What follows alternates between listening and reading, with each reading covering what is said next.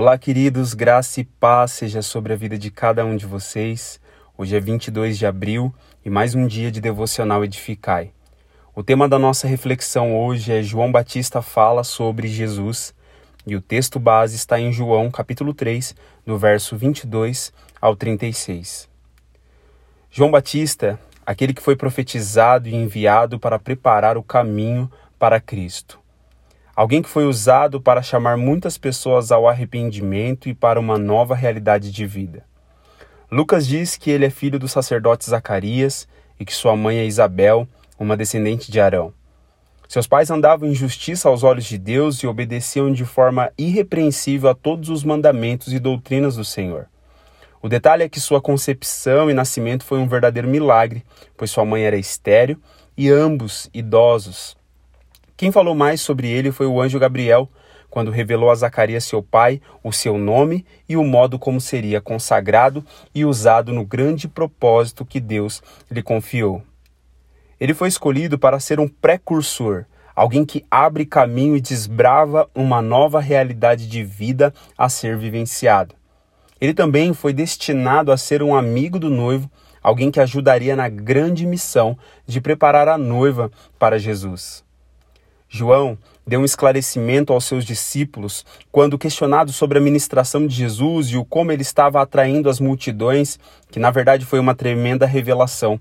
Ele disse: Um homem não pode receber coisa alguma, a não ser que lhe tenha sido dada do céu. Ele também nos revelou através do que falou aos seus discípulos que sua maior satisfação na vida já tinha se cumprido. E qual satisfação era essa? A de simplesmente ouvir a voz do noivo e o servir. João Batista sabia que sua maior missão era servir aos propósitos de Cristo e estava comprometido a cumpri-la até o fim. É por isso que ele declarou uma das verdades mais poderosas da vida: é necessário que ele cresça e que eu diminua.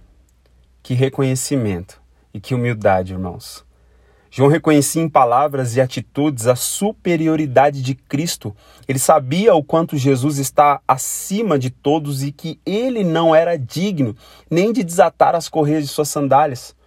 Mesmo sendo alguém grande diante de Deus, como o próprio Jesus testemunhou que, nascido de mulher, não havia ninguém maior que João na terra, estava contente com sua posição de servo, pois na verdade tinha visão do reino Entendia que a maior virtude é servir e que era mais do que um servo, era um amigo, alguém plenamente satisfeito e disposto a dar a sua vida para que a vontade de Cristo fosse feita.